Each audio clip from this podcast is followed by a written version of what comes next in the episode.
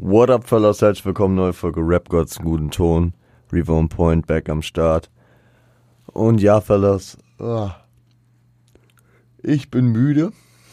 Ich bin ein bisschen am Arsch. Ähm, wir nehmen Sonntag um halb sechs auf. Äh, relativ frische Folge für euch. Ähm, und ja, wir sind angekommen. Wir sind angekommen an dem Punkt des großen Finales der Nicht Awards 2022. Das wahrscheinlich immer, also vor allem hier im Podcast interessanteste Thema, die Alben wer den Podcast verfolgt, beziehungsweise wer sich hier, sag ich mal, auch wohlfühlt im Podcast, der, der wird wahrscheinlich auch eine gewisse Affinität für Alben haben. Äh, ich kenne viele Leute, beziehungsweise es gibt halt auch viele Leute, die sehr im Single-Game drin sind, die, äh, keine Ahnung, Playlisten hören, die äh, einzelne Tracks immer diggen. Klar, kommt bei mir auch vor, aber im, im, im, im grundlegendsten Sinne meine, meines Musikgeschmacks bin ich ein Fan von Alben, von guten Alben, von Albenkompositionen. Und deswegen ist, ist für mich das Album die veränderte Kunst äh, der, der Musik. Ja. Und deswegen gibt es keine andere Möglichkeit für mich, als dieses hier als das große Finale an, anzubringen. Weil ähm, Alben ja auch so präsent hier im Podcast sind. Ne? Wir sprechen äh, jede, jeden Monat über die neuen Alben wir sprechen über Oldschool Classic Alben, wir sprechen über neue Alben, über Alben, mit denen ich mich auseinandersetze, Alben, die ich euch empfehlen möchte, ähm, Alben, äh, wo ich, wo ich was zu dem Konzept äh, aufarbeiten und analysieren will. Da steckt eine Menge dahinter und deswegen finde ich, Alben sind cool, wichtig. Und aus der letzten Folge nehme ich natürlich mit, dass ich äh, nicht zu viel Inhalt in eine Folge putten will. Deswegen Honorable Mentions machen wir weniger heute. Ähm, was ich auch noch jetzt bei den Alben ein bisschen. Obwohl, nee. Ich gucke gerade mal hier in die Liste. Nee, nee, nee, okay, das, das behalten wir bei. Also ich, ich, ich, ich werfe nur kurz in den Raum, ähm, bevor wir mit den deutschen Alben anfangen. Es, es gibt natürlich mehrere Gründe, warum Alben hier nicht drin sein können. Erstens, klar, ganz äh, klassisch, andere Alben waren stärker, beziehungsweise die Alben äh, haben mir nicht gefallen. Dann gibt es noch einen Grund, dass ich die Alben nicht gehört habe, weil ey, oh, ich, ich höre gerne und viel Musik. Aber vor allem bei neuen Releases habe ich manchmal so, so blinde Flecke. Da, da, da höre ich einfach gewisse äh, Alben nicht, da komme ich nicht dazu. Da schieben sich manche Alben teilweise Monate bis Jahre auf, bis ich die irgendwann mal höre, obwohl ich das schon lange geplant habe. Und dann ist es halt so, dass ich ein Album vielleicht nicht gehört habe, was ihr bestimmt in euren, keine Ahnung, Top 10 drin hättet.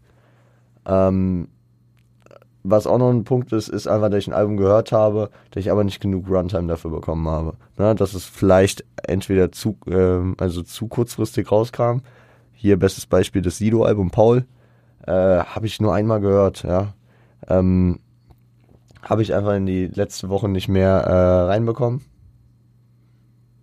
Also, und wenn ich sage, ich bekomme etwas zeitlich nicht unter, dann äh, hängt es nicht nur damit zusammen, dass ich zeitlich komplett überfordert bin, sondern auch in einem gewissen Modus sein muss, um eine gewisse Musik zu hören, natürlich.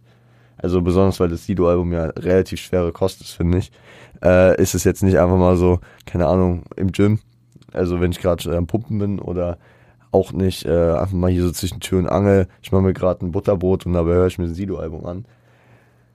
Deswegen, man muss, also man muss immer die richtigen Zeitpunkte für gewisse Projekte finden und manche kriegt man da äh, durch sehr häufig in die Rotation, ja, weil, weil man äh, gewisse Sachen bei verschiedenen Tätigkeiten dazu noch hören kann oder in verschiedenen Situationen hören kann und bei manchen ist es halt ausgewählter und dann, äh, ja, ist das auch ein Problem, was auftauchen kann. Das heißt, Sido-Album ist beispielsweise hier nicht in den Top 10, äh, hat mir aber sehr, sehr gut gefallen und äh, ja, wird, wird auch noch bei mir sicherlich die Rotation weiterhin ein bisschen mitnehmen. Ich würde einfach sagen, ich äh, gebe euch wie immer die 10 bis 4 schon mal kurz und äh, dann sprechen wir nochmal darüber natürlich. Auf der 10 haben wir Casper mit Alles war schön und nichts tat weh. Ähm, auf der 9 haben wir Cass mit Espresso Ghetto. Auf der 8 haben wir Liz mit Mona Lisa. Auf der 7 haben wir Luciano mit Majestic. Auf der 6 haben wir Flair und Bass dann Hengst, aka Frank White und so dann Hengst. Äh, Cancel Culture Nightmare, ne? der neue CCN-Teil. Äh, auf der 5 haben wir Shireen David mit Bitches brauchen Rap und auf der 4 haben wir Genetik, Order This World, Radio Show Volume 2. Das ist, äh, sind die Plätze 10 bis 4. Und ja, fangen wir bei Casper an. Casper auf der 10 gelandet bei mir. Äh, also, ich ich habe früher, also vor allem als das Album Hinterland kam, 2013, das habe ich fast allumfassend komplett gedeckt. Das habe ich wirklich jahrelang tief in meiner Rotation gehabt. Und da sind wirklich Schätze für meine, meine, meine damalige Hip-Hop-Sozialisation hängen geblieben. Ja, also Sachen wie, so unter anderem, natürlich auch Hinterland im Ascheregen, aber auch nach der Demo ging's bergab.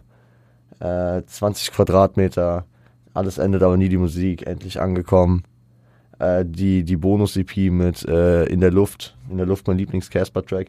Also das war einfach so dieser Casper, den ich sehr, sehr gefeiert habe. Das äh, Collab mit Martin habe ich auch krass gefeiert, 1982. Wirklich auch ein sehr, sehr, sehr geiles Album, 2018 gewesen. Ähm, und sonst ist es bei Casper für mich immer so, ja, man kann eine Münze werfen, ob mir ein Track sehr, sehr gut gefällt oder einfach nicht musikalisch meins ist. Ne? Also ich habe ich hab mit äh, allem, was in die rockige, in die äh, Metal-mäßige Richtung geht, wenig irgendwie Assoziationen und kann damit weniger anfangen. Und auch mit verschiedenen Hooks, äh, mit verschiedenen Songstrukturen, die er hier auf dem Album verfolgt hat, kann ich weniger anfangen. Ich ähm, habe bei den Top-Tracks ja beispielsweise das Outro Fabian dabei gehabt das zeigt einfach mal wieder, dass Casper auch ein krasser Lyricist ist, krasses Storytelling mitbringt und ja, viel Emotionen in seine Tracks verpacken kann. Da war ja auch dieser äh, Billy Joe, hieß der Billy Joe, der Track, der, der, der ein sehr krasses Storytelling verfolgt hat. Auch ein sehr, boah, also keine leichte Kost auf jeden Fall. Und hier sind wir, glaube ich, auch an dem Punkt. Das Casper-Album hat bei mir nicht so die Rotation gehittet, obwohl es ja relativ früh im Jahr rauskam, weil ich glaube, das, das kann man auch nicht häufig, nicht so häufig hören. Wenn zu, zudem natürlich noch kommt, dass ich nicht jeden Track auf dem Album komplett feiere. Ich weiß, der mit Tour äh, habe ich in meine Playlist, den habe ich da reingepackt. Die anderen beiden, die ich eben angesprochen habe, die sind, in, ja, in dunklen Momenten kann man die sich mal gut geben, aber also es gibt ja häufig, vor allem bei diesen Themen mit solchen, mit so schweren, schweren, nee, bei diesen Tracks mit diesen schweren Themen, da, da, da, da hat man das häufig, das, man weiß einfach, dass unfassbar gute Tracks, auch ähm, Darkness von Eminem beispielsweise von dem ähm, Music to be Murdered by Album, sehr, sehr guter Track. Aber ich weiß einfach, wenn ich mir den jetzt anhöre, dann verbinde ich damit halt auch eine emotionale Lage, in die ich mich dann reinbegebe und das will man nicht häufig, ja. Also weil das sehr, sehr deep dann wird, man äh, denkt äh, über Sachen nach und was auch immer. Und deswegen ähm, das Casper-Album, ich will es auf jeden Fall hier wertschätzen und es äh, praktisch hier in die Top 10 mit reinnehmen, auch wenn es teilweise musikalisch nicht unbedingt meins war, auch wenn es äh, einen sehr kohärenten und sehr, sehr zusammenpassenden Sound hat. Eine gute Runtime, ich meine auch um die 50 Minuten rum, oder? Ne? Ja, nicht zu lang, nicht allzu lang. Ähm, vielleicht auch, nee, sogar kürzer, glaube ich. Ich glaube sogar nur paar 40, ich bin mir nicht mehr sicher. Aber so zwischen 40 und 60 auf jeden Fall. Und das, äh, ja, ist eine gute, gute, gute Länge und deswegen ähm, Casper hat sich beispielsweise auch auf dem Fabian-Track dann nochmal so ein bisschen selbstkritisch äh, reflektiert. Finde ich auch immer einen wichtigen Aspekt, was man, was jeder machen kann. Ne? Jeder kann sich selbst kritisch reflektieren. Und äh, jeder sollte das eigentlich auch. Ja? Weil irgendwelche Sachen hat man immer, sag ich mal, aufzuarbeiten. Auf der neuen haben wir dann Cass mit Espresso Ghetto und das Album äh, kommt für mich natürlich auch schon wieder sehr, sehr hoch, weil da, da, da, das sind drei Tracks, die absolut Spitzenklasse für mich sind auf dem Album. Jetzt klingt es so, ja, ja, drei Tracks, du hast da Rosinen rausgepickt. Nee, also darüber hinaus kann ich mir das ganze Album halt gut geben und äh, macht es äh, halt auch gerne. Ja, ich habe ich hab das jetzt über die letzten Monate, seit es rauskam, habe ich mir das ähm, immer mal wieder gegeben, obwohl ich sogar der Meinung bin, dass das eher ein Album ist, was besser im Sommer funktioniert und ich mir, ja, ich da schon noch von ausgehe, dass ich mir das auch nächsten Sommer noch geben werde. Ähm, es war ein krasser Sleeper-Album. Ja. Ich habe ich hab, ich hab da die Promo-Phase gar nicht groß mitbekommen. Immer wenn ich was von Cass höre, denke ich mir einfach immer, ja, ist nice und muss man häufiger hören. Tue ich dann leider viel zu selten. Aber ist ein unfassbar guter Rapper, dem ich hier so einen Hack natürlich geben will. Für ein sehr, sehr stabiles Album. Und ja, auf der 8 haben wir hier Frankfurter Support, Mona Lisa von Liz. Äh, ja, Titeltrack mit dem, mit dem Video im Städel. Sehr, sehr wild. Ähm, Skyline Stories mit, ähm, mit, äh, mit Chester Ever. Sehr, sehr krasser Liz-Part auf dem Track. Äh, dann haben wir da das Chelo und Abdi-Feature. Also, äh, und äh, man merkt eine Weiterentwicklung bei Liz. Es ist ein sehr, sehr cooler Sound. Man hat diese straßenhaften Ticker-Parts, man hat aber auch ein bisschen was Emotionaleres, was äh, sie von sich preisgibt. Und es sorgt auch für einen, ja, vielschichtigen Sound, der, den das Album mit sich bringt. Und äh, natürlich supporte ich hier auch die Frankfurter. Nein, aber ich fand es ein gutes Album. Gebe ich mir auch gern manchmal noch. Äh, Luciano Majestic. Man, man, man, ich, ich gerate immer ein bisschen da, also ich, ich neige dazu, äh, dem Jungen nicht seinen Hack zu geben. Und das muss ich hier an der Stelle mal wieder machen. Ich habe länger kein Luciano-Album mir so häufig angehört wie dieses hier. Also, ähm, ich muss sagen, immer wenn ich was von Luciano höre, habe ich tatsächlich nicht so diesen, diesen Gedanken so, oh, und schon wieder hat Luciano sowas gemacht. Nein, weil äh, auch wenn, auch wenn da eine gewisse Redundanz in gewissen Dingen auftritt, was er macht, ja, ist es schon irgendwie für mich, ähm, es gibt mir immer noch die Energie, ja. Es gibt, also es ist natürlich nicht mehr was unbedingt immer Neues, ja. Also es ist jetzt nicht mehr so wie bei Jagen die Millionen damals oder hieß der Jagen die Millionen? Ich meine hieß so, ne? Oder dann, keine Ahnung, äh, das Millis Album war für mich beispielsweise so ein krasser Hit, ja. Da, da, das hat mich gehittet. Ähm, aber, aber es ist immer, wenn ich ihn höre, denke ich mir so, ja, stabil, stabil, ist krass gut. Und ähm, deswegen, das ist ein Album, hat eine sehr, sehr stabile Länge, hat sehr, sehr stabile Tracks, sehr, sehr stabile äh, Features. Ja. Da habe ich dann auch im Do Remember drüber gesprochen, dass Luciano natürlich sehr, sehr gut zusteht, äh, ähm, nee, zu Gesicht steht, ähm, so international zu featuren, weil er auch diesen internationalen Sound und diese sehr internationale Attitude fährt. Passt sehr, sehr gut.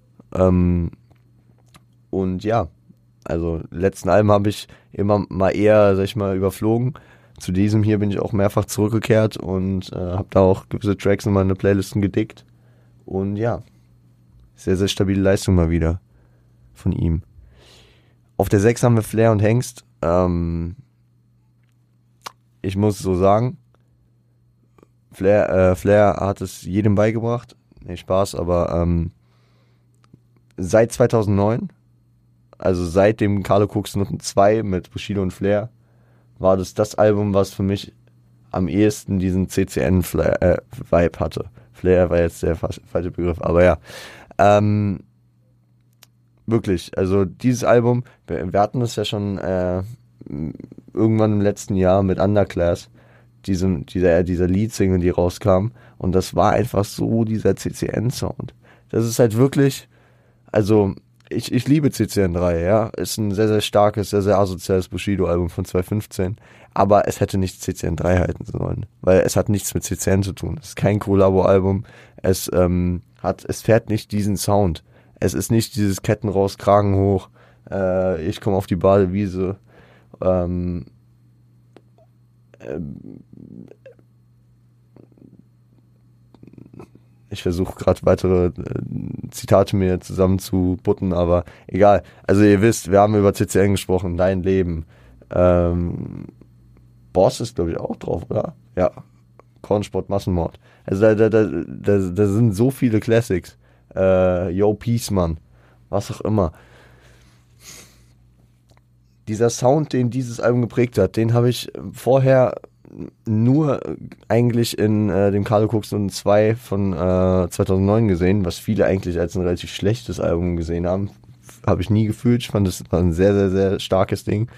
Da waren, da waren halt so, da, da war nach der Wiederversorgung von Flair und Bushido damals, mit, mit einem äh, Zukunft Part 2, was ein sehr, sehr starker Track ist. Dann hat man diese Tracks wie zwei Turntables und ein Mic, Komm klar Spaß ähm, und viele weitere. Also es war, es war halt auch dieser Sound, äh, Sonny Bounce den Beat, ja. Und auf ähm, CCN3 wurde der Beat nicht gebounced und auf CCN4, bitte, CCN4 mit Animus, ich lasse es jetzt einfach mal, ja, also, nee, nee. Und deswegen, auch wenn, auch wenn hier Bushido fehlt, ja, Hengst hat seinen Part super gemacht und Flair hat einfach dafür gesorgt, dass es wieder dieser CCN-Sound ist. Passt natürlich aber auch, dass äh, hier ein, ein Feature, äh, beziehungsweise ein Kollabo-Partner gefunden wurde, der damals, äh, ja, ich mal, in den Umfelden auch äh, dabei war. Ne? Hengst ist von der alten Berliner Schule, man kannte ihn von damals. Der hatte ja auch mit Bushido so damals zu tun und in den Umfelden äh, generell war am Start und deswegen ist es natürlich auch ein ehrwürdiger äh, Kollabo-Partner hier für Flair. Und die bringen hier wirklich einen CCN-Sound, wie man ihn sich wünscht. Ähm, auf eine solide Runtime auch und ähm, ein sehr, sehr stabiles äh, Album, weil ich mir die Tage auch mal wieder geben wollen werde, ähm, weil es auch sehr, sehr gut in den Winter passt. Genau. Die 5. Shireen David, Bitches brauchen Rap. Stuff, Stuff Flair nicht erfahren, dass ich Shireen über ihn gepickt habe, weil es ja äh, auch durch äh, unter anderem Writing von Lars äh, entstanden ist. Aber ey, äh, auch Flair, du merkst einfach, du hast ihn gut beigebracht. Nee, okay, ich höre auf mit den Witzen, die sind ist auch ausgelutscht jetzt. Ähm,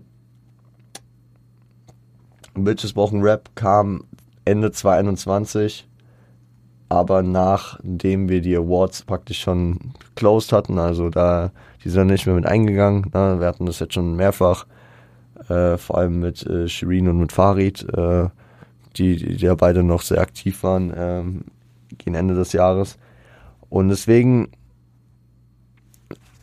finde ich, ist es immer noch äh, ehrenwert, hier mit aufzunehmen. Ist ein Album, was bei mir eine gewisse Rotation gehittet hat ist, äh, war auf jeden Fall ein krasser Step nochmal von ihrem Super Size, hieß das erste, von dem Album. Man merkt, sie hat sich da wirklich gefestigt mit einem Umfeld, mit einem Team. Äh, e-, egal, ob es jetzt äh, die Videos äh, waren, also die visuelle Aufmachung, egal, ob es jetzt äh, der, das Writing, das Konzept des Albums ist, das Feature Game, das sie da gefahren ist. Das, das hat schon alles irgendwie mehr Hand und Fuß gehabt. Und ich bin jetzt kein großer Fan von dem, beispielsweise von dem Kitty Cat Part gewesen. Aber ähm, sie beschreibt es ja ganz gut, wie, wie, wie wichtig ihr das praktisch war. Und Kitty Cat war, äh, wird immer wieder auf dem Album erwähnt, dass es so eine prägende Person für sie äh, war, damals in der Hip-Hop-Szene. Klar, als Frau, die damals sich äh, ja mehr oder minder hier behauptet hat äh, in der Szene, kann ich mir sehr gut vorstellen, dass es ein großer Einfluss war. Dann hat man diesen schlechtes Vorbild-Track, der aggressiv unter die Haut geht, finde ich. Äh, über Bramfeld-Stories haben wir schon gesprochen. Äh, das Shindy-Feature stelle ich mal einfach so ja, unkommentiert in den Raum. Ja, das, das war jetzt, ja, weiß ich nicht. Aber das Single Game hat auch sehr, sehr krass funktioniert. Man muss, man muss, wenn man, den, wenn man sich da den Rollout nochmal anschaut, ich weiß, ich habe damals ein äh, Let's Talk About gemacht über das Album, deswegen äh, verweise ich nur darauf, aber das war schon krass mit Ich darf das, mit äh, Lieben wir, äh, Beer Ho, Breaker Ho. Ich weiß nicht, ich, ich komme glaube ich nicht auf alle Singles, weil es war ja auch ein längerfristiges Ding. Äh, schlechtes Vorbild war noch dabei und ja, ja, es ist schon, schon okay. Ich höre gerade meinen Nachbarn jubeln. Gerade läuft WM-Finale. Ich weiß nicht, für wen die sind. Deswegen äh, ich hoffe, das hört man jetzt nicht zu laut. Aber ich glaube, äh, bei Shireen sind wir eigentlich auch durch. Ähm, wie gesagt, checkt da gerne nochmal das Let's Talk About ab. Irgendwann letztes Jahr, November, wenn ihr da mehr zu noch wissen wollt. Platz 4 haben wir Genetik mit Orderless World Radio Show Volume 2. Ähm, ich habe jahrelang mein, mein, ja, meine Bindung zu Genetik verloren gehabt. Haben wir jetzt auch schon häufiger hier im Podcast besprochen. Äh, zwischen Fötus und äh, achter Tag war ich Genetik Ultra gefühlt, also Genetik da gefühlt mein Lieblingsrapper. Sehr, sehr viel gehört, sehr, sehr, also ich, ich kenne da wahrscheinlich immer noch 90% der Texte, sag ich mal, gut auswendig, ja. mit äh, kleinen Lücken. Aber das war wirklich, ja, meine, meine Kindheit und Jugend und deswegen es hat, es hat, es hat mir ein bisschen, anfangs war es immer so, okay, ich habe jetzt andere Sachen, die ich höre und es ist jetzt halt irgendwie so, dass Genetik mich so ein bisschen verloren hat. Später war es so, okay, ich will wieder irgendwie mehr connecten mit denen, dann hat es irgendwie soundtechnisch nicht so funktioniert und jetzt äh, kam ich durch diesen Rollout, durch Spiel diese Musik, durch äh, erster Fick und äh, ja, das Album halt wieder da zurück, dass ich einfach sagen kann, ey, ich habe ein Genetikalbum, was ich mir wirklich auf Rotation geben kann. Ich habe es mir gestern Abend wieder gegeben. Es ist es, es, hat eine, es hat eine Storyline, es hat diesen verrückten Kappa von früher, es hat krasse, äh, krasse Lyricist-Skills, also er hat ein gutes Pen-Paper-Game wieder, schreibt geile, äh, geile Reime, ja, und ähm, es freut mich. Und auch wenn, sag ich mal, die, die, die, das große, das große Konstrukt zerbrochen ist, ähm, Kappa und Six und weiter die beiden, ja, und ähm, das gibt mir, das gibt mir auch so diese Erinnerungen früher, deswegen feiere ich sehr. Damit würde ich sagen, gehen wir in die äh, Top 3, oder? Das dritte Album, also das dritte, ja, der dritte Platz geht an äh, ein Album, was äh, sehr, sehr frisch noch ist. Was nur eine Woche vor dem Sido-Album rauskam. Was ich aber wahrscheinlich äh, häufiger gehört habe als gewisse andere Alben auf dieser Liste hier äh, die, die teilweise schon in der ersten Jahreshälfte kamen. Das ist das Haftbefehl-Album. Mindbug Baby. Ähm, ihr wisst ja um meinen aktuellen Haftbefehl-Grind und da kam das neue Album gerade wie gerufen für mich und es ist von vorn bis hinten wirklich, es reift äh, immer weiter und es ist ein sehr, sehr gutes Album. Jetzt schon, kann ich jetzt schon äh, meinen Punkt dazu geben. Äh, einem phänomenalen Intro mit Geruch von Koks. Paula Hartmann sehr, sehr starken Job gemacht generell das Feature-Game auf dem Album. Man hat UFO an der Stelle, glaube ich. Ne? Man hat Matt und Kimo. Kimo und Haft, das ist eh eine Kombi. Sehr, sehr froh, dass die nochmal irgendwann zustande gekommen ist. Dann hat man äh, Azad und ähm, Kusavash als Nachfolger für Massiv und äh, Manuelsen äh, auf dann mit der Pumpkin 2.0 irgendwie so ein Alpha und Omega Ding, ne, auf dem ersten Album Aslak Stereotyp äh, dann mit der Pumpgun 1 und jetzt hier dann mit der Pumpgun 2.0. Ähm, ja, der letzte Track als Outro, sehr, sehr emotional, sehr, sehr, ja, relatable, aber auch über was er da spricht. Und das Thema Karriereende stand ja schon ein bisschen länger im Raum, ob es jetzt nun das Karriereende ist, ob der Mann eine Pause macht, ob er endgültig seine Solo-Karriere an den Nagel hängt. Ich glaube, auf Features wird man den Mann so oder so immer noch hören. Das äh, präsent wird er hier und da immer noch sein. Ich, ich, ich, ich weiß nicht, ob das jetzt ein letztes Album war, ob es jetzt ein letzter Track wirklich war.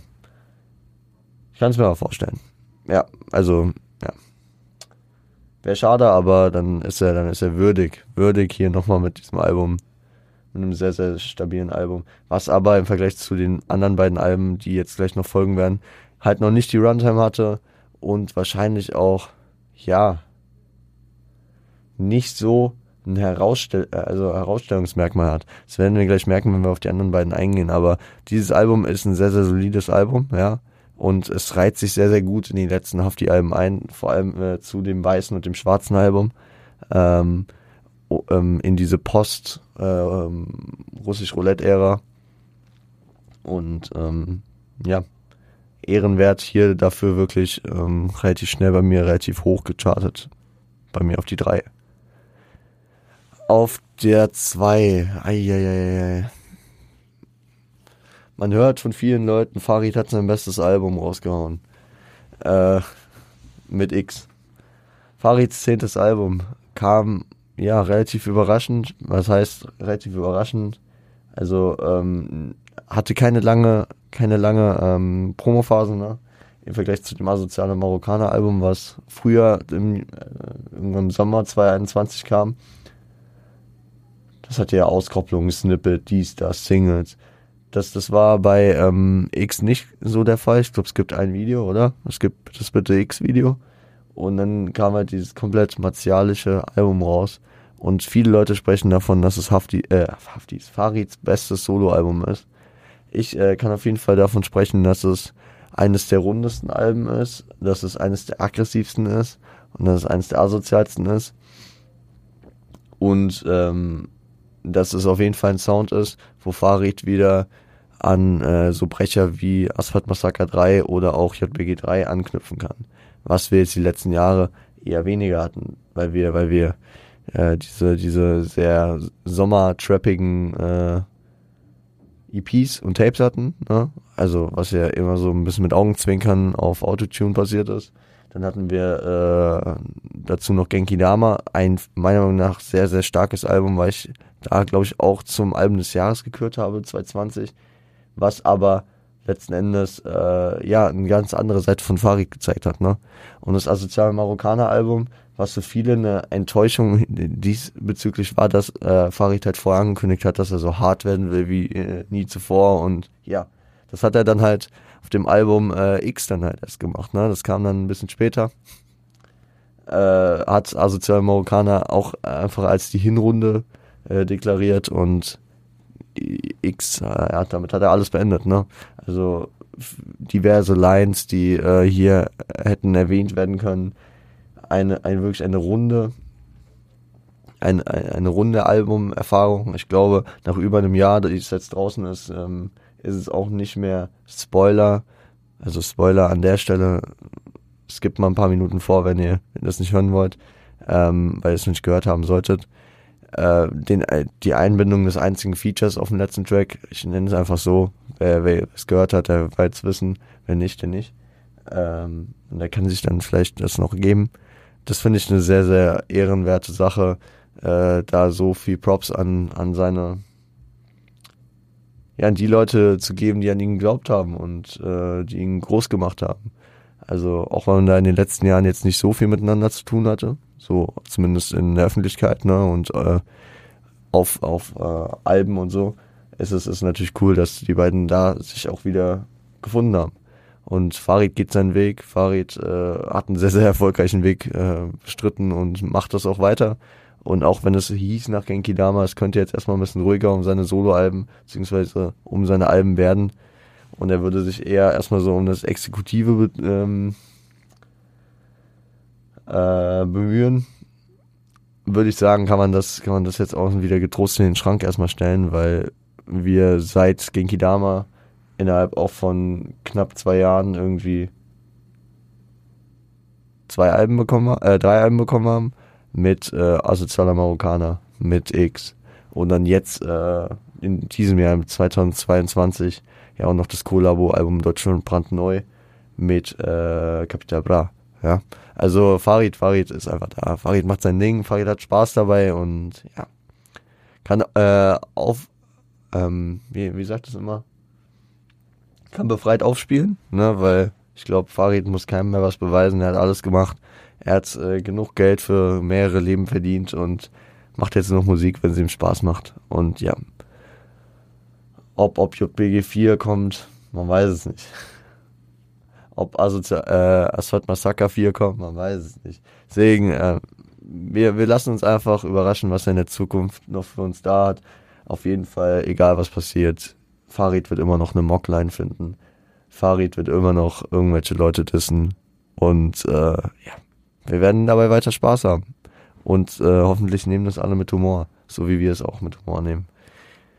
Grüße nach Düsseldorf.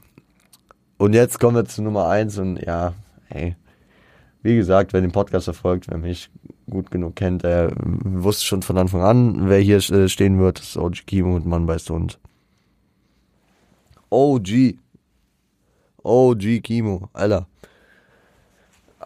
Von welchem Punkt her ist es nicht das beste Album des Jahres? Ne? Also das Album kam in der ersten oder zweiten Januarwoche raus und ab dem Zeitpunkt war es mir eigentlich klar, dass es das Album des Jahres ist. Das ist hart, aber es war halt so. Also da wirklich. Ich also ich habe auch über das Jahr hinweg, glaube ich, immer mal wieder äh, angedeutet oder vielleicht auch ausgesprochen. Ich wüsste nicht, welcher Künstler jetzt ein Album droppen sollte äh, und damit praktisch äh, das Kimo-Album toppen könnte. Mir war klar, ein Kollege wird das nicht schaffen. Auch wenn er das Twitter Tape 5, was ich sehr, sehr hoch gelobt habe, beispielsweise, oder ja, generell jedes Top-Album, was Kollege jemals rausgehauen hat, hätte dieses Jahr gegen Mann bei Sun verloren. jedes Bushido-Album hätte gegen, okay, Bushido jetzt heutzutage sowieso, aber vor allem auch in seiner Prime hätte er verloren. Ich kann mir keinen Künstler vorstellen und Hafti, Hafti, ja, hätte es eventuell sein können, aber da hätte sehr, sehr viel passieren müssen. Und ich glaube, über den Punkt ist Hafti halt auch irgendwie hinaus und da ist die Erwartungshaltung auch einfach eine andere als bei einem Oji Kimo. Und ähm, deswegen war mir relativ schnell klar, äh, nachdem dieses Album gedroppt ist, dass da dran kein vorbeigeben wird und es ist ein Album, was bei mir sehr, sehr viel Runtime bekommen hat, sehr, sehr viel Rotation und äh, ich, ich würde lügen, wenn ich sagen würde, ich glaube nicht, dass das äh, ich würde lügen, wenn ich sagen würde, genau. Ich glaube nicht, dass es ähm, weiter in meiner Rotation stecken bleibt. Es ist ein All-Time Classic, jetzt schon. Jetzt schon, ja. Das ist, ist hart, aber es ist so, äh, es ist auf deutscher Ebene halt sowas wie diese New School-Alben der letzten Jahre, äh, die man, die man auch für immer in der Rotation äh, haben wird. Und ich mache das jetzt mal künstlerunabhängig und äh, stelle nicht wieder den Kendrick-Vergleich auf. Klar, Good Kid, Mad City, To Be Butterfly, aber auch 2014 Forest Hills Drive, ähm, At Long Last ASAP, äh, Oxymoron, Oxymoron könnte man eigentlich gut als Beispiel hierfür nehmen, ja. Also verschiedenste Alben, ne? Oder auch, keine Ahnung, Views, Take Care, was auch immer, nehmt was von Drake, ne, nehmt Watch the Throne, was auch immer.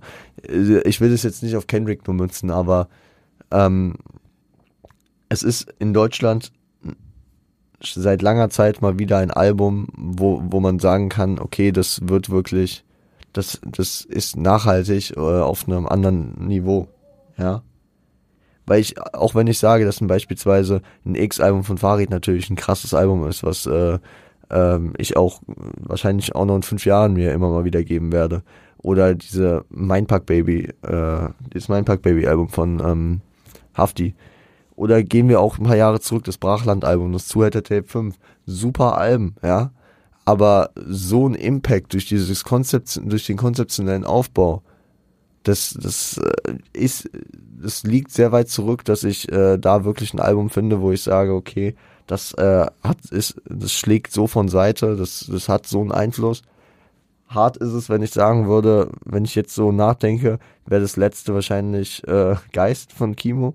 Aber wenn wir jetzt von Kimo mal äh, abgehen würden, ähm, kommt mir da relativ schnell halt russisch Roulette in den Kopf. Und das ist acht Jahre her bestimmt vergesse ich jetzt was. Ich habe mir jetzt da nicht länger Gedanken zu gemacht, ob äh, wann das letzte Album kam, das mich da jetzt so auf die Art gehittet hat oder was. Aber wisst ihr, wie ich meine, so vom Konzept, von Emotionen, von Gefühl, von Story, äh, ja, unschlagbar, unschlagbar wirklich. Und ähm, da, da, da, da zeigt sich halt auch mal wieder, auch wenn viele sagen, dass Deutschrap vor dem äh, Abgrund steht, kommen so Künstler wie Kimo von Seite und ähm, sorgen dafür, dass äh, Deutschrap doch noch äh, seine schönen Seiten hat. Also was heißt doch noch? Ne? Ich habe hier allein zehn Gründe äh, äh, heute euch gegeben, ähm, ähm, Deutschrap weiter zu feiern, elf sogar mit dem Sido-Album. Aber ähm, man muss nicht alles immer so, nur so negativ sehen. Es gibt immer noch das Gute. Man muss es nur finden und ich bin froh, dass Kimo jetzt immer weiter sein, sag ich mal, sein Hype, Hype immer so ein negativ konnotiertes Wort, aber seinen Hype kriegt, seine, seine Aufmerksamkeit kriegt und damit vielleicht auch wieder Leute inspirieren kann, Musik in eine andere Richtung zu machen, wie es halt beispielsweise auch Nachbefehl äh, zu seiner Zeit gemacht hat. Finde ich sehr, sehr stark. OG Kimo, Mamba ist Hund. Äh, Albumbesprechung gibt es. Könnt ihr gerne abchecken. Ich will jetzt da gar nicht zu tief eintauchen. Äh, Album des Jahres, wirklich Chapeau, Hut ab, wirklich krasses Album, wirklich. Kann ich gar nicht, also, ja, So, jetzt sind wir schon wieder bei einer halben Stunde. Ähm, ich habe euch vorhin schon die Limitationen gesagt, welche, also dass ich gewisse Alben nicht genug gehört habe, überhaupt nicht gehört habe oder so. Das äh, kann ich jetzt natürlich auch bei den Ami-Alben sagen. Da äh, muss ich in erster Linie zum Beispiel sagen, dass ich, dass ich Drill Music in Zion von Lupe Fiasco nicht gehört habe. Ich habe das neue Kid Cudi Album, ich glaube, es hieß Galactic, habe ich nicht gehört. Ich habe Drake und Savage zu wenig gehört, ich habe Nas und Hitboy zu wenig gehört, also Her Loss und äh, King's Disease Free. Ich habe das neue So, ey yo, das kam, wann, letzte Woche. Das neue Little Sims Album habe ich nicht gehört. Noch gar nicht, tatsächlich, kam ich nicht dazu.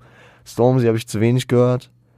Ähm, Scissor habe ich auch noch leider gar nicht gehört. Und Absol, der kam jetzt auch gerade. Ja, tschüss, habe ich auch noch nicht gehört.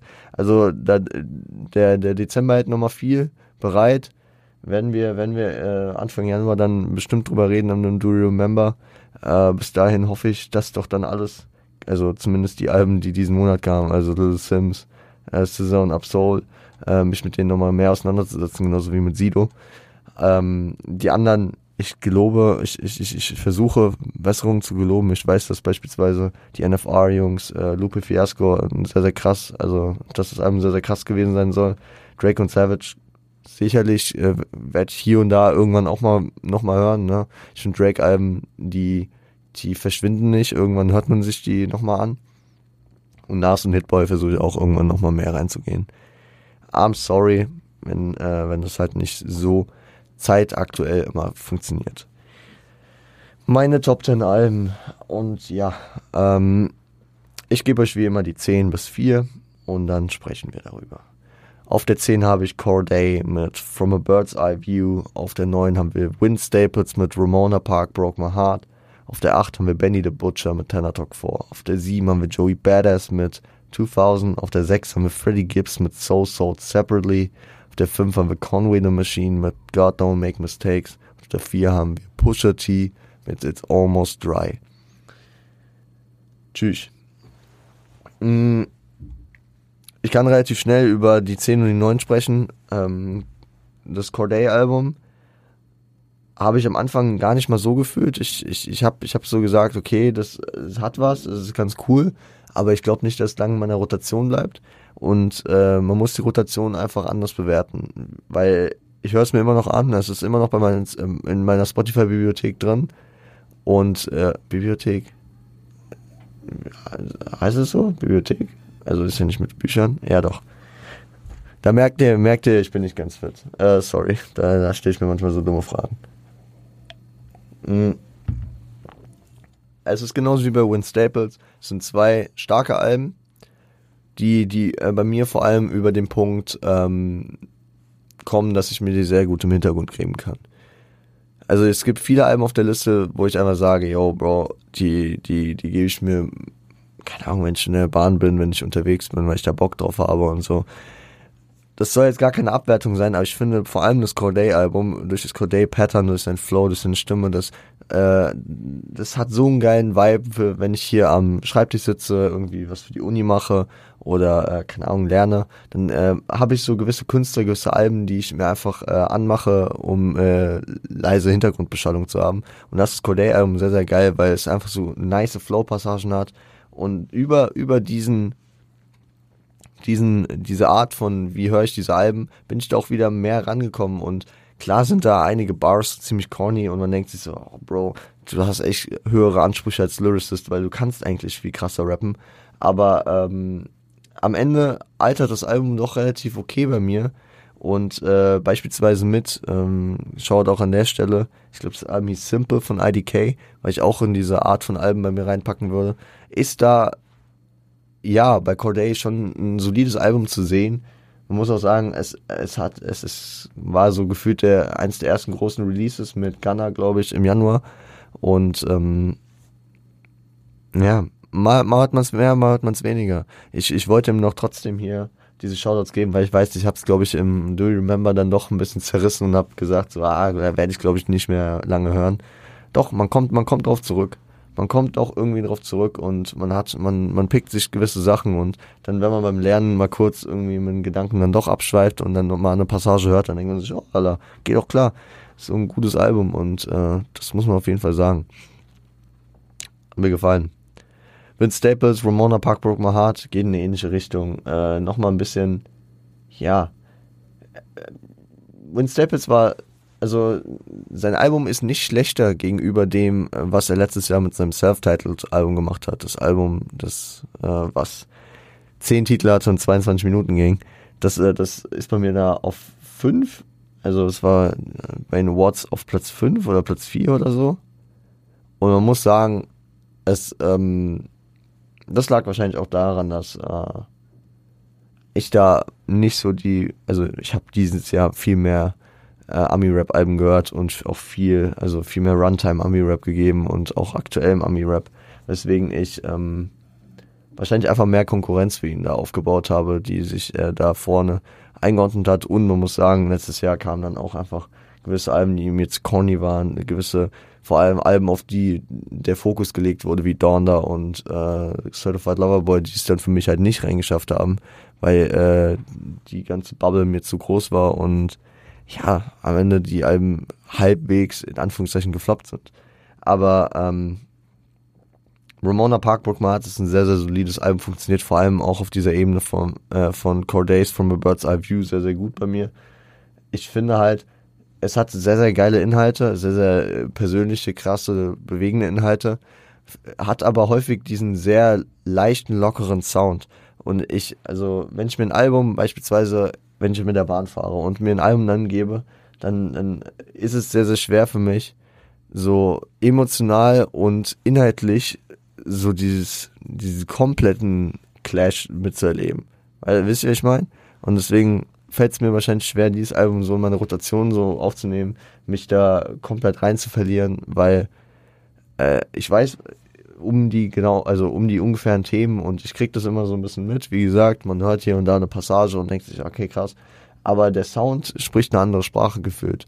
Und das ist so ein Ding, was ich für mich immer so ein bisschen schwierig zu, ja, zu handeln finde. Weswegen das wahrscheinlich bei mir hier nur auf die neuen kam. Neben dem Fakt, dass halt äh, acht Alben, ja, einfach für mich einen größeren Einfluss dieses Jahr hatten. Und ja, die 8, die 7 und die 6, also Tenor Talk 4, 2000 und Soul Sword Separately, das war für mich die größte Entscheidung hier. Nicht, es ging nicht darum, wer die 1 macht, die 2 oder die 3, nein. Das ging relativ schnell von der, von der, von der Entscheidung, aber diese drei Plätze, also vor allem die 6 und die 7, auf die wir gleich eingehen werden, das, das hat mir echt Kopfzerbrechen bereitet. Zu äh, Benny the Butcher's Tenor Talk 4. Warum? Dieses Album jetzt hinter den anderen beiden gelandet ist, obwohl es mit Johnny Peace Caddy wahrscheinlich meinen Track des Jahres hatte, obwohl mit Ten Crack Commandments, ähm, Ten More Commandments, äh, dann legendärer Oldschool-Vergleich gekickt wurde und das Sequel zu Biggies äh, Ten Crack Commandments von Life After Death gekickt wurde. Mit dem Co-Sign von Diddy. Mit äh, einfach einem sehr, sehr, sehr, sehr smoothen, durchgehenden Sound, den man sich von vorne bis hinten einfach so geben kann. Über äh, Back Back, über ähm, Super Plug, über Buster Bricknick, über Mr. Crown Hall heißt es eigentlich, glaube ich. Ähm, Billy Joe. Joe, Billy Joe. Das Album kann sich von vorn bis hinten einfach so geben und es hat diesen typischen Benny the Butcher äh, smoothen Sound. Und das ist ich könnte im Album auch, hätte ich nur das Album gehört, ich, äh, also hätte ich dieses Jahr nur ein Ami-Rap-Album gehört und das wäre das gewesen, dann würde ich immer noch sagen, ich habe ein gutes Ami-Rap-Album gehört und das würde ich auch mit Wonder dann auf die 10 packen, auf, auf die 1 packen. Was es im Vergleich zu den Alben, die da drüber stehen, halt nicht hat, ist was groß Neues. Klar, da steckt viel Persönlichkeit drin. Wir haben die vorgeführte Tenor Talk Reihe, aber ähm, wenn ich mir beispielsweise Burden of Proof gebe oder wenn ich mir die ähm, die äh, Plugs Are Mad ähm, EPs gebe. Weil, wisst ihr, der, der Sound bleibt relativ ähnlich. Benny macht das sehr, sehr gut, was er da macht. Aber das ist, also dieser Griselda-Sound bleibt auf dieser einen Stufe. Das Erfolgsrezept, was die ganze Zeit gerade funktioniert. Wisst ihr, wie ich meine?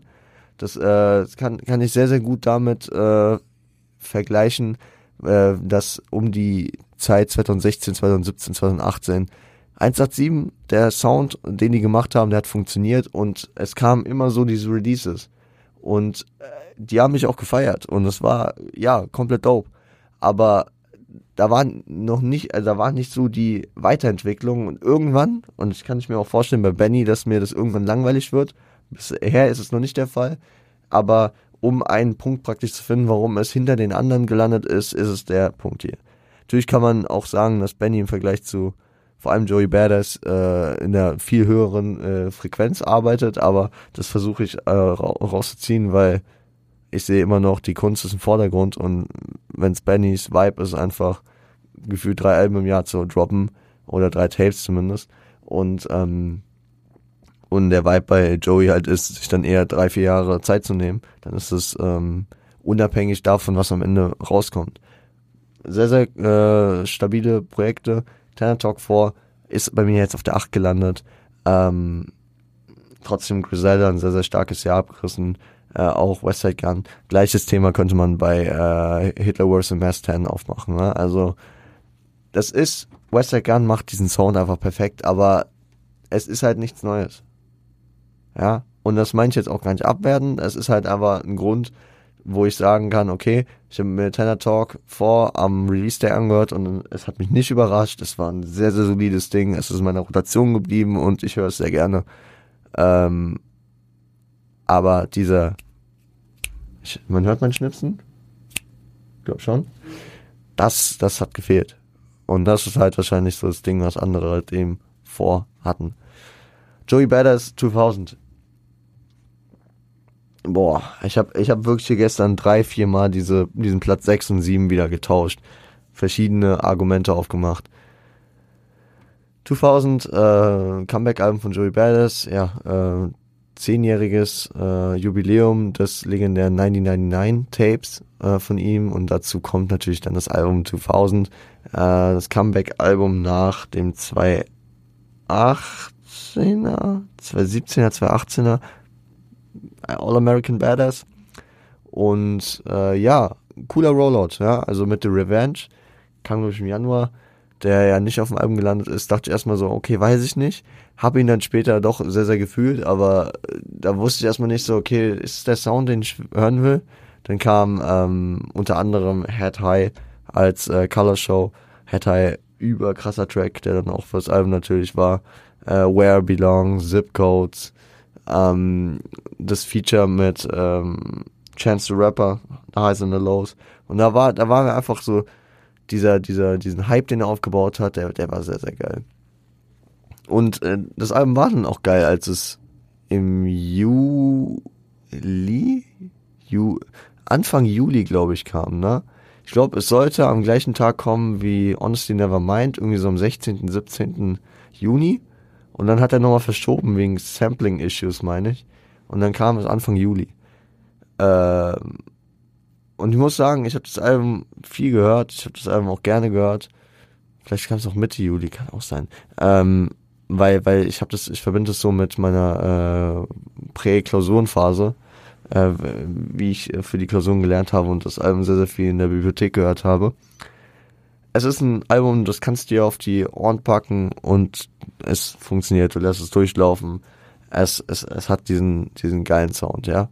Und es hat diese geilen Flows und was, was, was, was mein Manko an dem Album ist, ist, dass es dann auch, wenn ich mich dazwischen entscheide, zwischen, ich gehe, ich, ich setze mich in die Bahn und höre mir das Joey Badass Album 2000 an, oder ey, ich packe 2000 hier, während ich arbeite, so leise in den Hintergrund, dann gehe ich eher mit dem Zweiteren. Ich sehe nicht, dass ich das 2000 Album als komplettes Ding mir so on purpose jetzt nochmal irgendwie gebe, weil ich Bock drauf habe. Jeder Track, also oder fast jeder Track auf dem Album ist für mich absolut wertvoll, absolut nice und wenn die in, die in der Playlist vorkommen, Survivor's Guild, auch ein mieses Ding, aber aber äh, auch das beispielsweise Brand New äh, 911 mit äh, Westside Gun und so. Sehr, sehr geil gemacht. Und wirklich fast jeder Track auf dem Album ist absolut mein Geschmack und absolut nice. Aber es ist auf Dauer echt sehr. Es ist eine Einheitsbrei, finde ich. Es ist zu wenig Abwechslung drin. Und äh, auf Dauer ist es dann so, okay, ja, Bro. Für, für im Hintergrund laufen lassen, während du was anderes machst, sehr, sehr cool. Ob es dann und das kann auch nur die Zeit beweisen, ob es äh, in drei, vier Jahren immer noch ein Album ist, weil ich mir so anmache, wenn ich in die Bahn steppe und, ähm, äh, und jetzt eine Stunde Fahrt habe, wo ich mich dann vollkommen auf das Album konzentrieren kann. Das äh, weiß ich noch nicht. Das muss man, also das sehe ich eher dann beispielsweise, um überzuleiten bei Freddie Gibbs So So Separately. Und das ist halt hart. Also das war tatsächlich auch der finale Punkt, weswegen ich äh, äh, Freddy hier den Vortritt gegeben habe und den höhere, die höhere Positionierung, weil ich mir einfach gesagt habe, das Album, da sehe ich mich, ich sitze in der Bahn, ich mache das Album an und höre mir das Album vorne bis hinten an. Auch wenn auf dem Album mehr beziehungsweise eins, zwei Tracks sind, die eventuell in der Zukunft auch Skips werden, weil ich die einfach ja so ein bisschen rausfallend finde, beziehungsweise nicht so stark finde, hat er dann, vor allem in der zweiten Hälfte, ab einem gewissen Punkt, nur noch, nur noch äh, Dubs, also nur noch Wins. Da, da, da, ist kein Skip mehr, das ist alles Playlist-Material, das wäre fast alles hier auch ähm, Top äh, 10 Material. Also da waren mehrere Tracks, die ich hier ähm, mit in die Top 10 mitbringen, mitbringen wollte. Grandma Stove, äh, Rapid Vision, ähm, Gold Rings, äh, CIA. Also da, da ist eine Menge drin und Freddy kommt da mit einem Konzept um die Ecke, mit diesem Soul Sold Separately, ähm, diesem Triple S äh, Resort, diesem, diesem Hotel, was so ein bisschen seinen Werdegang versucht zu umschreiben. Nervig ein bisschen an der einen oder anderen Stelle diese immer wiederkehrenden äh, Outros mit dem, mit der mit dem Anrufbeantworter, mit den verschiedenen Leuten, die da sprechen. Also, wenn du das Album dir so anhörst, passt natürlich, weil es dir so das Konzeptionelle mitbringt. Ob das jetzt, ich glaube, Jeff Ross war an der einen Stelle, Joe Rogan war da. Es hat schon seinen sehr, sehr geilen Grind. Aber ja, es ist ein sehr, sehr starkes Album und ähm, viele haben ja auch daran gezweifelt, ob, äh, ob Freddie Gibbs äh, nach seinen letzten Alben, die ja, also Pinata ist jetzt länger her, aber er hat mit Bandana und mit ähm, Alfredo jetzt zwei ja, Collabo-Alben mit äh, Produzenten gehabt. Äh, Bandana war, glaube ich, auch noch mit Madlib, ne? Und Alfredo war mit Alchemist. Und ob er es geschafft, also ich hatte auch ein bisschen Sorge, schafft er es jetzt wieder so einen geilen Sound auch zu kreieren und so einen einheitlichen Sound, äh, wenn er wieder mit mehreren Produzenten arbeitet. Und ja, es hat größtenteils funktioniert. Wie gesagt, da waren so ein, zwei Ausreißer, wo ich mir so denke, okay, ja, die, ja, ja, okay, gut. Aber nichts, wo ich so sage, oh, Alter, der muss auf jeden Fall geskippt werden, das ist sehr ekelhaft oder so. Nee, also deswegen, es ist ein sehr, sehr stabiles Album. Es hat auch echt Potenzial noch sich für mich weiterzuentwickeln. Und äh, bleibt in meiner Rotation hängen. Auf jeden Fall, das merke ich jetzt schon die letzten Wochen, ja, die ich mich hier mit dem Album nochmal mehr auseinandersetze. Ja, gutes Ding. Auf 5 haben wir Conway, The Machine, God Don't Make Mistakes. Und das ist halt, das äh, ist sehr, sehr weit hochgerutscht. Wahrscheinlich durch, äh, durchaus auch, weil es ein ziemlicher Sleeper für mich war. Ich habe mit dem Album nicht so gerechnet. Dieser Griselda-Hype, ich war komplett auf, ich habe auf das Benny the Butcher Album gewartet und auf einmal kommt von Seite so dieses Conway-Album. Und ich war so, ach ja, stimmt, hör's mir an und ja, ich war relativ schnell Fan davon. Wir haben auch ein Let's Talk About gemacht, relativ schnell. Ähm, es ist ein sehr, sehr vielseitiges Album. Man hat diese, man hat diese aggressiven, äh, in die Fresse Sounds, egal ob mit äh, Piano Love, Drumwork, John Woo Flick, so ein typischer Griselda All-Stars Track, ne, mit äh, Westside Gun und Benny. Ähm, dann hat man diese tiefgründigen, ja, sehr, sehr wieder selbstreflektierenden äh, Tracks, ob äh, Stressed, So Much More, ähm, Guilty, God Don't Make Mistakes, die seine Geschichte aufarbeiten, die seine Fehler aufarbeiten, die seine, äh, ja, Probleme und äh, Gedanken aufarbeiten, die äh, kursieren.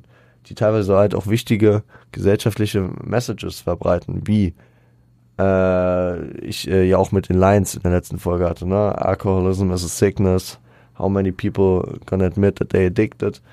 Ja, spricht da Sachen an, die natürlich großes Thema sind und äh, fasst das alles ein mit mit dieser Story, dass er äh, angeschossen wurde und da am Ende in der, äh, mit der Beatmungsmaschine liegt und seine Mutter an seinem Krankenbett äh, liegt, äh, sitzt und er und er das halt alles darauf zurückführt, dass Gott keine Fehler macht und äh, dieser, dass jeder Teil seines Lebens zu seinem Erfolg beziehungsweise zu seiner Entwicklung beigetragen hat.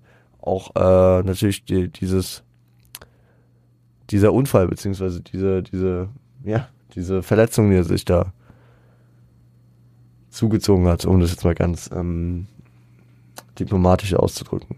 Ja, weil das äh, hat ihm seine, unter anderem beispielsweise seine unverwechselbare Art zu rappen gegeben, wie wahrscheinlich auch einem 50 Cent, ne, mit seinem gebrochenen Kiefer. Bei Conway hat es ja äh, eine, teilweise eine Lähmung im Gesicht äh, hervorgerufen, die, die ich finde, man auch, äh, vor allem wenn man ihn mal beim Rappen gesehen hat, oder dann irgendwie in seinem Art, in seiner Art zu rappen sehr, sehr wieder äh, erkennt. Und äh, häufig hat's haben solche Situationen und solche Ereignisse dann ja auch mit, mit Entscheidungen und mit Lebenswandeln zu tun. Und man weiß nicht, wer der Typ dann komplett, also wäre wär diesen Weg gegangen, den er gegangen ist, wenn das nicht passiert ist. Ich muss euch jetzt nicht nochmal hier komplett ähm, die Gedanken von Conway zusammenfassen. Ich finde einfach, es ist ein vielseitiges Album. Es war ein Sleeper. Man hat, also ich habe persönlich nicht so viel damit gerechnet. Also hatte es nicht so auf dem Schirm. Und ähm, ja, La Machina, schon star starkes Tape gewesen und jetzt Conway ein sehr, sehr cooler Artist, äh, der mir immer wieder Bock macht zu hören, hat auch geile Rhyme-Schemes und es ist der Griselda-Vibe, äh, ne? Und ähm, das Album ist wahrscheinlich so viel höher jetzt als, also drei Plätze höher als ähm, Bennys Album, weil Benny halt irgendwie schon für mich so ein gefestigterer Künstler ist, der jetzt halt schon wirklich Tape nach Tape, nach Album, was auch immer, alles kickt. Burden of Proof hier, Tenor Talk 3, Tenor Talk 4, äh, Plugs are Mad, Pyrex Picasso hier. Also geht mal auf, geht mal auf diese ganzen Griselda äh, Spotify-Profile. Ey, ihr, ihr werdet überschüttet mit Musik, ja. Und das ist cool. Äh, wie gesagt, bei Conway ist es noch eher so diese Building-Up-Phase, vielleicht die, die mit diesem Album nochmal einen entscheidenden Step gemacht hat, wo ich mir so sage, ey, krass, krass, krass. Der, der, der ist auch da und der macht seinen Shit genau auf seine Art und er macht's genau richtig. Fühle ich. Platz 4 haben wir Pusha T. Ich glaube, Pusha T, wenn er das jemals hier mitkriegen sollte, wie diese Nicht-Awards gelaufen sind, dann kriege ich Anrufe, ey. Wo, bei Künstlern war er auf 4. Sein Album kommt auf Platz 4. Ich, wir werden gleich über die drei reden und dann werde ich euch genau sagen, Pusha T war bei mir erst auf 3. Ich musste äh, einen anderen Künstler aber hochschieben. Ähm, in der Coke Bro Connection mit Freddie Gibbs ist er höher gelandet, obwohl sein Album, ja, sag ich mal, nicht so ein weit ausgeführtes Konzept verfolgt, wie beispielsweise das von Freddie Gibbs. Aber das Album ist einfach da an dem Punkt, weil Pusha T ist drei Jahre weg. Ja, seit 2018, also 2018 kam Daytona, wird von vielen und von mir auch als ein absoluter Classic äh, beschrieben. Paar 20 Minuten lang, sieben Tracks. Es war dieser, es war dieser äh, Good Music Rollout, fünf Alben in fünf Wochen, glaube ich, äh, wo auch das Nasir-Album von Nas und das ähm, Ye-Album von Kanye rauskam, äh, damals um, um die um die Promo von äh, Drake Scorpion Album zu schwächen. Ja, aber ähm, komm erstmal, komm erstmal so zurück, wie Pusha das gemacht hat. Und ich finde, er, er findet, er findet gute Elemente, um einen neuen Sound zu kreieren und auch auf dem alten Sound aufzubauen. It's Almost Dry ist ein sehr, sehr guter Nachfolger für äh, Daytona. Und ich, ich, egal welchen Track man antippt, es ist ein Banger. Ja. Und das, das ist halt auch hart. Ich glaube, das Album hat zwölf Tracks zwei Produzenten, nämlich Pharrell Williams und Kanye, die das Album äh, als sechs, sechs, also gleich aufgeteilt produziert haben. Ich muss mal kurz gucken. Zwölf Titel, ne? Genau. Und ja, wirklich jeder Track da drauf ist nice. Wir hatten die Leadsingle mit Diet Coke, absolut krank. Dann hatten wir, äh, wo, wo auch erstmal unklar war, ob das, ob das auch auf dem, auf dem Pusher-Album landet, das äh, Ding mit Nigo, also äh, Hear Me Clearly. Dann hatten wir das Jay-Z-Feature, äh, Neck and Wrist, was bei mir ein bisschen gedauert hat, bis es kam. Äh, und dann war Album-Release und dann startet er einfach mit so einer Bombe wie Brambleton rein und äh, macht halt von vorne bis hinten wirklich so einen geilen Sound, wirklich. Es ist dieses, es ist dieses Coke-Dealer- äh, Game natürlich wieder, was er sehr, sehr deutlich ähm, verkörpert. Es ist aber auch ein, einfach ein sehr, sehr talentierter MC, der sehr, sehr gutes Pen-Paper-Game hat. Und wenn ein Künstler es schafft, mir ein Album zu präsentieren, wo einfach jeder Track so ein Banger ist, dann äh, wandert das auch unter Umständen, wie in dem Fall hier, höher als beispielsweise Konzeptalben, die ich sehr, sehr stark finde. Also Pusher es tut mir leid, dass du nur auf die 4 kommst. Es tut mir echt leid. Du hast ein sehr, sehr starkes Album gebracht. King Push und ähm, Keep Your Head Up, Bro. Sehr, sehr stark, wirklich. Auf die 3. Und da sind wir jetzt an der 3 angelangt. Denzel Carey, mach mal I See You Future. Ja, ja, ja, ja. Es ist auch ein Album, da ist wenig skippable. Es ist ein Album, was Konzept hat. Es ist ein Album, was sehr, sehr viel Inhalt hat. Es ist ein Album, auf, dem man, auf das man auch lange gewartet hat. Ne? Also seit Tabu ist eine gewisse Zeit vergangen. Ken, äh, Denzel ist immer noch fucking jung, ne? Er ist Mitte 20. Der hatte damals, also durch 17, als er 17 war oder so, äh, mit Ultimate ja durch die Decke gegangen. Und ja, ich fand Unlocked mit äh, Kenny äh, 2020 ein sehr, sehr annehmbares Kollabo-Album, Schrägstrich Tape, kurz Projektding, geleaktes, yo, File, wir laden die Files einfach hoch, Ding. Fand ich sehr, sehr stark und hat mir viel Spaß gemacht und dann sehr ist ein Künstler, der sehr experimentell ist, der sehr seine eigene Schiene fährt, mit verschiedenen Stimmen und was auch arbeitet. Und hier auf dem Album hat er verschiedene Sounds getestet und wirklich auf verschiedene Arten seine Inhalte äh, an den Mann gebracht. Teilweise mit coolen Features, äh, teilweise auch mit äh, Features, die für mich nicht hätten sein müssen. So der eine Track, wo er diese ganzen Features hat, ich weiß nicht mehr, wie der hieß, aber ich glaube, drauf waren JID, Black und Rico Nasty, oder? Oder? Alpen? Mal See Future. Black, Rico Nasty, genau, da waren noch andere drauf, ja. Äh, genau, Ain't No Way. Und da, da, da, da war, ich, ich, ich will jetzt niemanden outcallen, ich kann es am Ende aber doch machen. Ich fand das Rico Nasty Feature hätte nicht sein müssen. Ich finde, die anderen haben alle einen sehr, sehr guten Job gemacht. Das eine hat dann ein bisschen rausgestochen, jetzt nicht positiv, aber sonst, bei NFR haben die Jungs vor allem von diesem äh, sechs äh, Track Run von Melt Session Number One bis Mental gesprochen, äh, der, der sehr, sehr krass ist. Und ich würde auch darüber hinausgehen. Klar, das ist ein sehr, sehr krasser Run. Äh, man hat Walking da drin, man hat Worst Come to, äh, Worst Come to Worst, man hat John Wayne, The Last und Mental. Das ist, das ist absolut krass, aber ähm, auch weitergehend ja, ist da wenig auf dem Album, was man kritisieren kann. Teilweise sind die Sounds sehr, sehr wild zusammengebracht, was aber auch zu diesem experimentellen und alternativen Style von Denzel halt passt. Das ist kein Modus Mio Rapper, das ist kein Rapper, wo, äh, wo, wo du, wo du diesen cohesive Sound auf der Ebene kriegst, dass du wie bei Joey Badass, jetzt bei dem Album, was ich ja schon fast eher kritisiert habe, weil es mir zu monoton ist, wo du gefühlt, wo das Ganze wie ein Track wirkt. Oder bei Benny the Butcher, ja.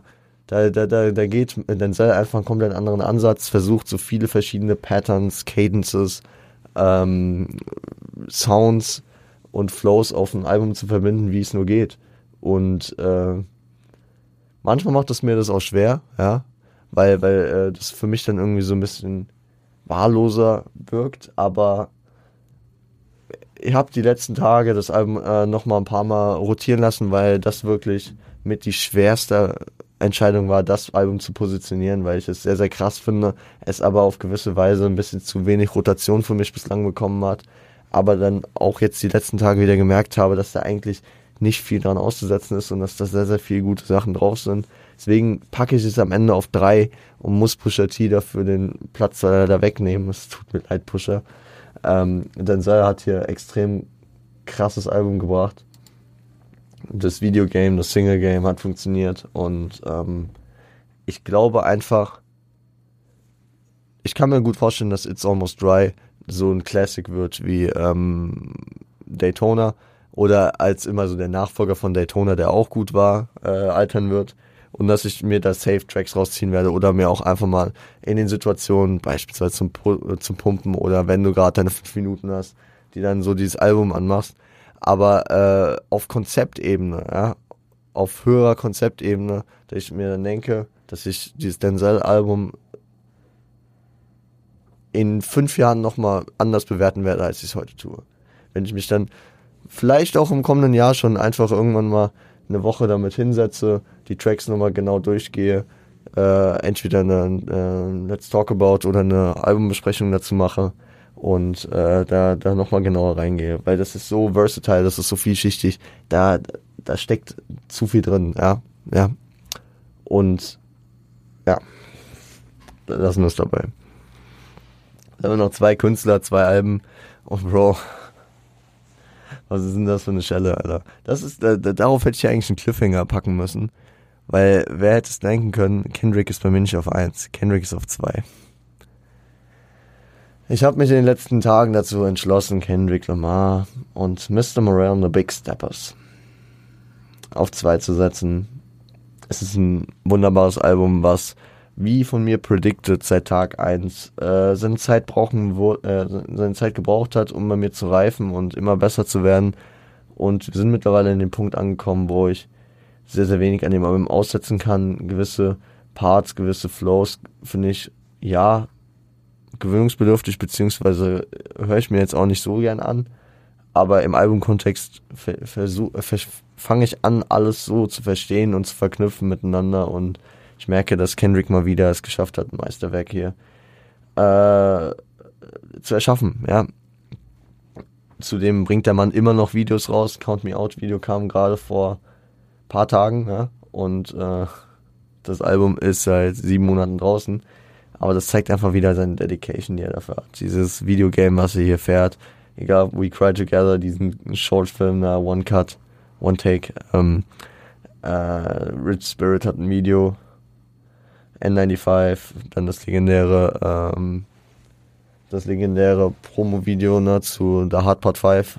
Ja, also der Mann ist, der Mann ist sehr, sehr dedicated. Das ist äh, meiner Meinung nach einer der besten Rapper aller Zeiten und von der, von der Basis her tut's weh, ihm nicht die Eins zu geben, ja, weil das hätte er sich an sich schon verdient mit seinem Hammer-Comeback. Aber ich versuche es wirklich sehr isoliert davon zu betrachten, dass der Mann, was er alles drumherum macht, wie lange er weg war und wie er jetzt zurückkommt und was er durch andere Alben für mich für eine Prägung hat. Und deswegen gebe ich ihm die zwei. Weil ein junger, aufstrebender Künstler, den ich auch schon länger, sag ich mal, auf dem Schirm habe, aber der, der es auch noch nicht so bei mir in die Rotation geschafft hat, wie durch dieses Album. Er, er, er hat, er hat es verdient, hier das Album des Jahres äh, festzumachen. Es ist JID oder auch JID mit äh, The Forever Story. Aus dem Dreamville Camp, also von J. Cole, ja. Und ähm, ich habe DiCaprio damals gehört, ich habe The Never Story, ich habe DiCaprio 2 gehört und es war immer so, ja, der kann was, der ist ein krasser Rapper, so, der, der hat gute Flows und so, aber da ist noch nicht so dieser, da fehlt wieder der Punkt, äh, dass ich, dass ich da anknüpfe, dass ich da drin bin und dass ich ähm, dass es ähm, bei mir sich in der Rotation befestigt. Also JID wusste ich immer, wenn ich da äh, gesehen habe, der ist irgendwo gefeatured oder der findet irgendwo statt, dann wusste ich, okay, da treffe ich auf guten Rap, auf qualitativen, guten Rap. Man weiß natürlich auch, J. Cole hat in seinem Camp natürlich keine Schmocks. Ja, der, der, der, der, der vermittelt da natürlich auch gute Werte und kann mit den Jungs gut arbeiten und sucht sich natürlich auch die richtigen Leute aus. Aber ähm, es hat, wie gesagt, für mich persönlich immer noch irgendwas gefehlt. Ja, das ist eine ganz subjektive Sache, genauso wie es jahrelang bei mir gedauert hat, bis ich Ace Brocky gefühlt habe. Aber es ist so manchmal, dafür ist Musik halt sowas Subjektives, sowas äh, ja Persönliches und das, dann ist es häufig so.